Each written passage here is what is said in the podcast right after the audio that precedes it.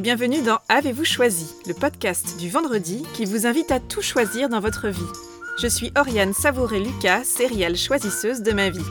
Dans la vie, j'ai les pieds sur terre, la tête dans les étoiles, et je vous propose d'explorer avec curiosité le vaste et intrigant territoire du choix.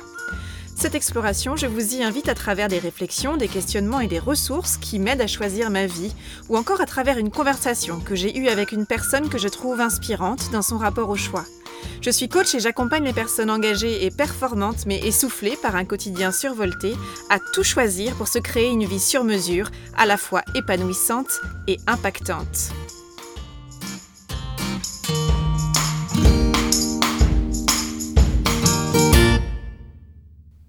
Avez-vous remarqué combien il est facile de prendre la vie et les précieux moments qui la composent pour acquis, voire même comme dû? La science nous dit pourtant que les personnes les plus heureuses cultivent la capacité à voir la vie dans sa globalité comme un énorme cadeau. Robert Emmons, le chercheur de la science de la gratitude, dit Je crois que la gratitude est la meilleure approche de la vie. Quand la vie se porte bien, la gratitude nous permet de célébrer et de magnifier le bon. Quand la vie prend mauvaise tournure, la gratitude fournit un prisme à travers lequel nous pouvons voir la vie dans sa globalité et non pas être submergés par des expériences temporaires. Et c'est ce que font les personnes reconnaissantes. Elles ont appris à transformer l'adversité en opportunité, peu importe ce qui se passe, à voir l'existence elle-même comme un cadeau. La gratitude, c'est la capacité à commencer par regarder ce qui va bien, ce qui est bien, sans minimiser ni nier les difficultés et les obstacles qui sont également présents dans nos vies. Quand la vie se déroule sans encombre, la gratitude nous aide à amplifier tout ce qui est bon et bien dans notre vie. Quand la vie tout saute, part en vrille ou s'effondre en partie, la gratitude nous aide à prendre de la hauteur pour naviguer au mieux au milieu de cette tempête à durée déterminée qu'est l'adversité. Robert Emmons souligne que si la gratitude évoque le plus souvent en nous des faits agréables, elle survient pourtant fréquemment au cœur même de traumatismes et de terribles tragédies. Son travail l'a amené à interviewer des personnes ayant souffert de maladies et de pertes dramatiques, y compris les événements du 11 septembre 2001 ou les ouragans dévastateurs qui ont frappé les États-Unis en 2005. Comparée aux personnes dénuées de toute gratitude dans ces circonstances affreuses, celles qui en éprouvent de la gratitude rapportent régulièrement qu'elles se sentent plus heureuses et sont moins atteintes par les émotions désagréables ou par les dommages. Robert Ammons indique que c'est la présence de la gratitude en temps d'épreuve qui nous permet de conclure qu'elle n'est pas seulement une forme de pensée positive ou une méthode de bonheurologie, mais plutôt une constatation et une acceptation profonde, constante, que le bien existe, même caché sous les pires ravages de la vie. Donc dans tous les cas, la gratitude nous aide à percevoir l'existence comme un cadeau. Et si nous musclions notre capacité à faire un pas de côté pour mettre un coup de projecteur sur ce qui va bien? Et si nous cessions de tout prendre pour acquis et commencions à percevoir profondément la vie comme un cadeau? Et si nous pensons que la pratique de la gratitude fait déjà partie de notre manière d'être, alors comment pouvons-nous élargir, approfondir et ancrer davantage cette pratique? Pratiquer la gratitude, c'est s'entraîner à reconnaître ce qui va bien dans nos vies. Reconnaître ce qui va bien, c'est avoir de la gratitude pour les bienfaits qu'on a reçus. A l'inverse, faire preuve d'ingratitude, c'est prendre les personnes et les choses de notre vie pour acquises et dues, comme si nos vies se composaient d'une sorte de minima acquis à la croissance régulière et due à vie une base incontestable considérée comme une composante évidente, permanente, voire indéboulonnable de nos vies. La pratique de la gratitude nous invite à opérer une transition, celle de prendre les choses comme acquises et dues, comme des choses qui nous ont été confiées. Confier quelque chose à quelqu'un, cela parle de confiance et cela parle de valeur. De la confiance qu'on nous accorde pour prendre soin de quelque chose de valeur. J'aime l'idée que les bienfaits qui composent nos vies nous ont été confiés parce que nous avons été considérés comme suffisamment dignes de confiance pour nous demander de prendre soin d'un certain nombre de personnes, dont nous-mêmes, et d'un certain nombre de biens, qu'ils soient matériels ou immatériels. Lorsque nous abandonnons l'idée d'un mode de vie qui serait acquis et qui nous serait dû pour passer en mode ma vie m'est confiée et je suis responsable d'en prendre soin, nous ne nous considérons plus comme propriétaires de droit de ce qui compose nos vies, mais nous nous positionnons comme leurs bénéficiaires responsables et chanceux. Et la distinction est de taille. Rien de ce qui compose nos vies n'est garanti à vie. Nous avons beaucoup à gagner à passer de l'illusion de l'évidence et de la permanence à la pratique de la réjouissance à passer de l'ingratitude de l'enfant gâté, vous savez l'archétype de la personne convaincue de mériter tous les droits et de n'avoir aucun devoir, à la gratitude pour toutes ces choses dont la vie nous gâte. D'ailleurs, nous apprécions généralement moyennement les enfants gâtés, n'est-ce pas? C'est pourtant comme cela qu'il nous arrive parfois de nous comporter. Souvent, ce qui nous permet de prendre conscience que nous prenons pour acquis, voire comme dû, certains pans de notre vie, c'est la soudaine embûche, l'ornière inattendue sur la route bien droite, le grain de sable qui vient gripper la mécanique bien huilée de ce qui roule d'habitude. Il est très facile de prendre tout cela pour acquis, et nous sommes vite agacés quand, exceptionnellement et inévitablement, tout cela ne fonctionne pas parfaitement. C'est une maladie ou une blessure qui vient nous rappeler la joie de bénéficier d'un corps fonctionnel, mobile et énergique la plupart du temps. C'est une perte d'odorat ou de goût ponctuelle, une vue brouillée quelque temps, des acouphènes, un air coincé qui nous retire temporairement la sensation du toucher, qui nous rappelle combien il est délicieux de bénéficier de ces cinq sens, et combien nous pouvons avoir tendance à perdre de vue la richesse du monde auquel nos sens nous ouvrent.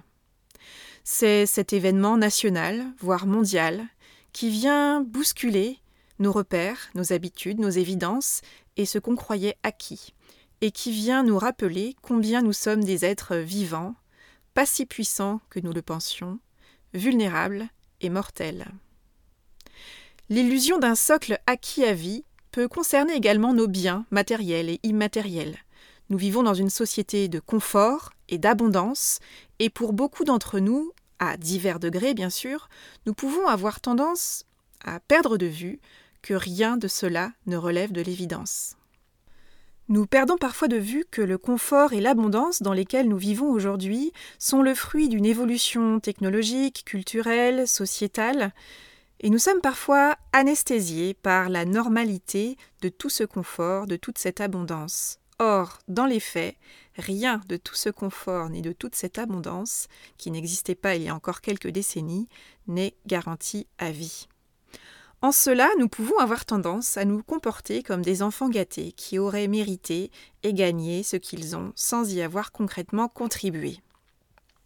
Ben Stein, dans un discours inaugural à Ithaca College aux USA, a déclaré Nous sommes tous les héritiers d'une société de liberté et d'abondance que la plupart d'entre nous n'ont absolument rien fait pour gagner.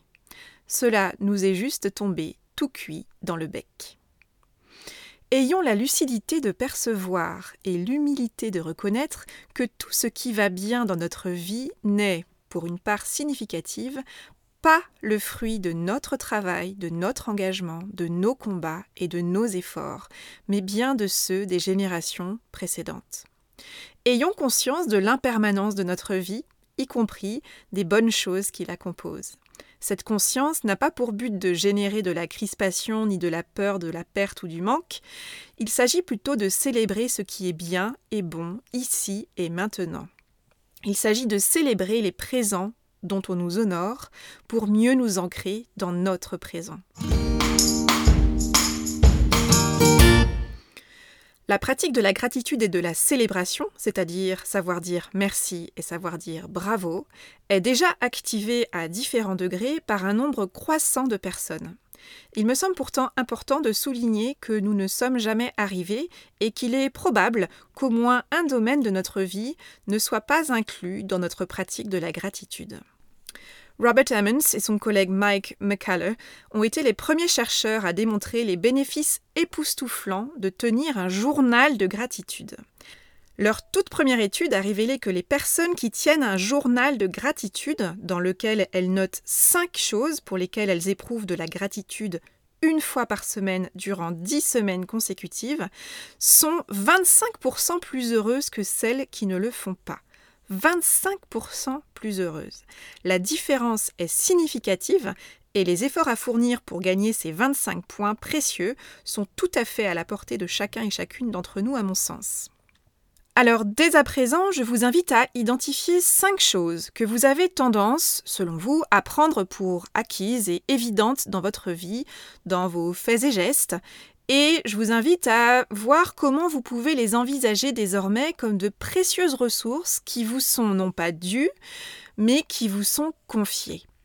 Cela peut être par exemple votre domicile, l'électricité, le fait de pouvoir sortir de chez vous si et quand vous le souhaitez, l'utilisation de la technologie, l'usage de la parole, etc., etc.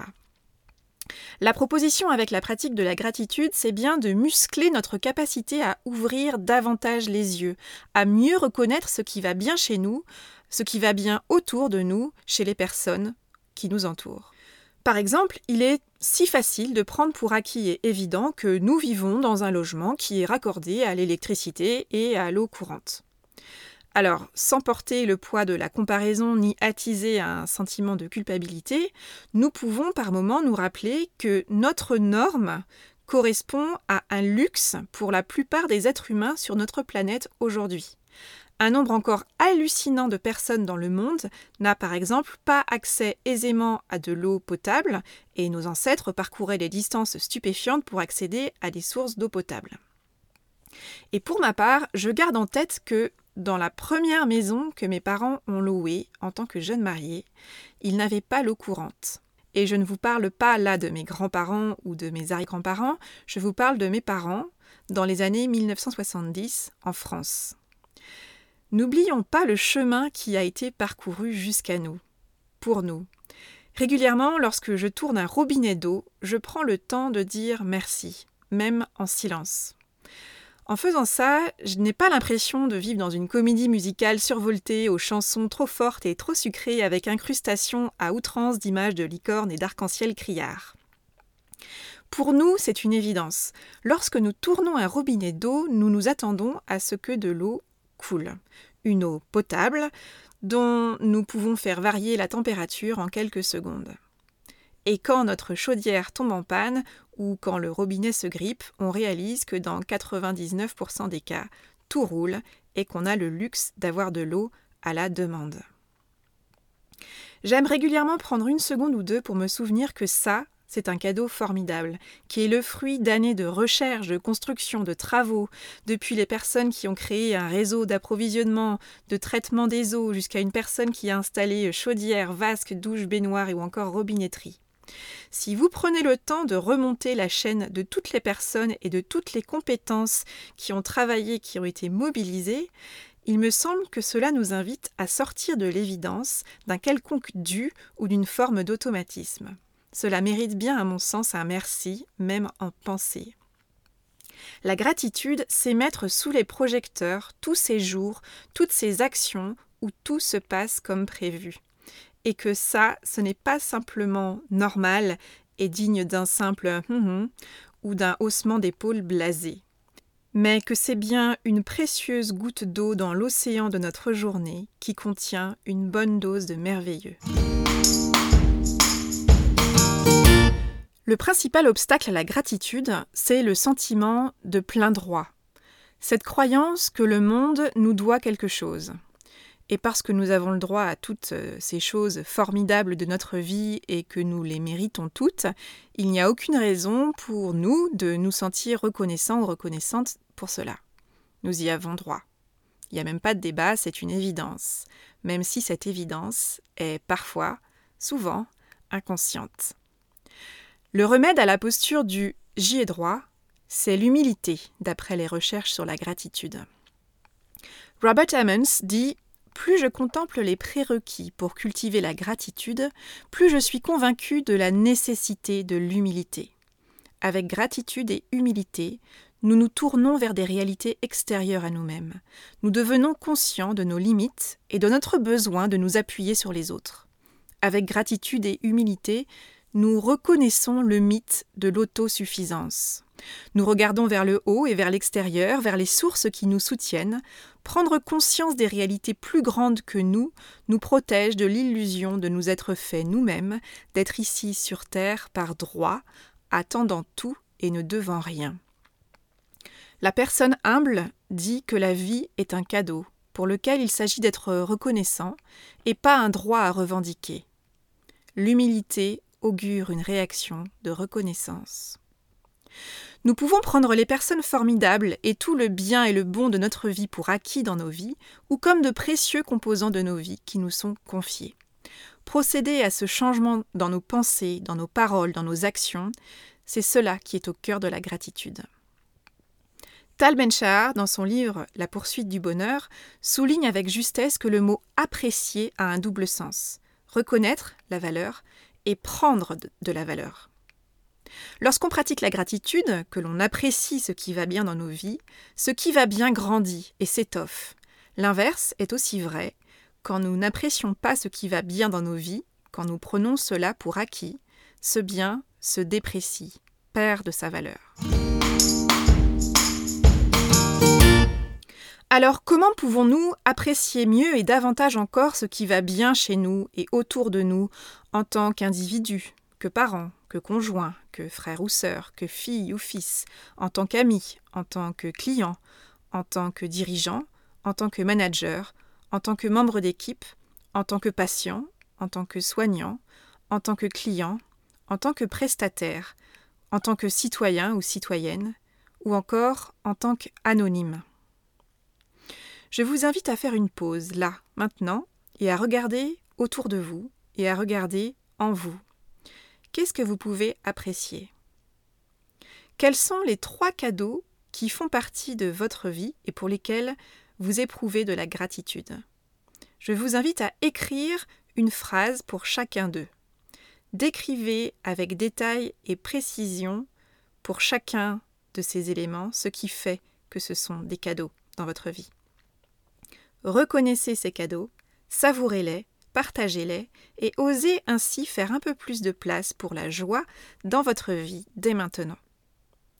Nous pouvons exercer notre capacité à reconnaître et à apprécier la beauté, le bien et l'excellence dans nos vies et celles des personnes qui nous entourent. En faisant cela, nous devenons des êtres plus heureux, plus épanouis, et en pratiquant la gratitude et en appréciant ce qui est bon et bien chez les personnes qui nous entourent, nous contribuons à améliorer la qualité de notre connexion aux autres et ainsi nous contribuons à développer et à renforcer une culture vertueuse du lien. Joli programme, non? Alors, vous commencez par quoi? Je profite de cet épisode sur la gratitude et la célébration pour vous indiquer que vous pouvez demander à rejoindre le groupe Facebook fermé que j'ai créé et qui s'intitule Quel est le cadeau? Partager et dénicher le cadeau en chaque situation pour vivre mieux. Les membres de ce groupe sont invités à muscler leur capacité à voir le cadeau en toutes circonstances, à s'exercer à dénicher et à partager les étoiles filantes de nos vies, pour les ancrer, pour s'inspirer des cadeaux des autres membres et pour inspirer grâce aux cadeaux partagés avec le groupe. Si cette démarche vous intéresse, n'hésitez pas. J'en profite aussi pour remercier chaleureusement les personnes qui prennent le temps et trouvent les mots pour partager sur Internet ce que le podcast Avez-vous choisi leur apporte. Un grand merci à toutes les personnes qui me font ce précieux cadeau. Je remercie aujourd'hui particulièrement Laetitia qui a laissé l'avis suivant sur Apple Podcast. À écouter sans modération.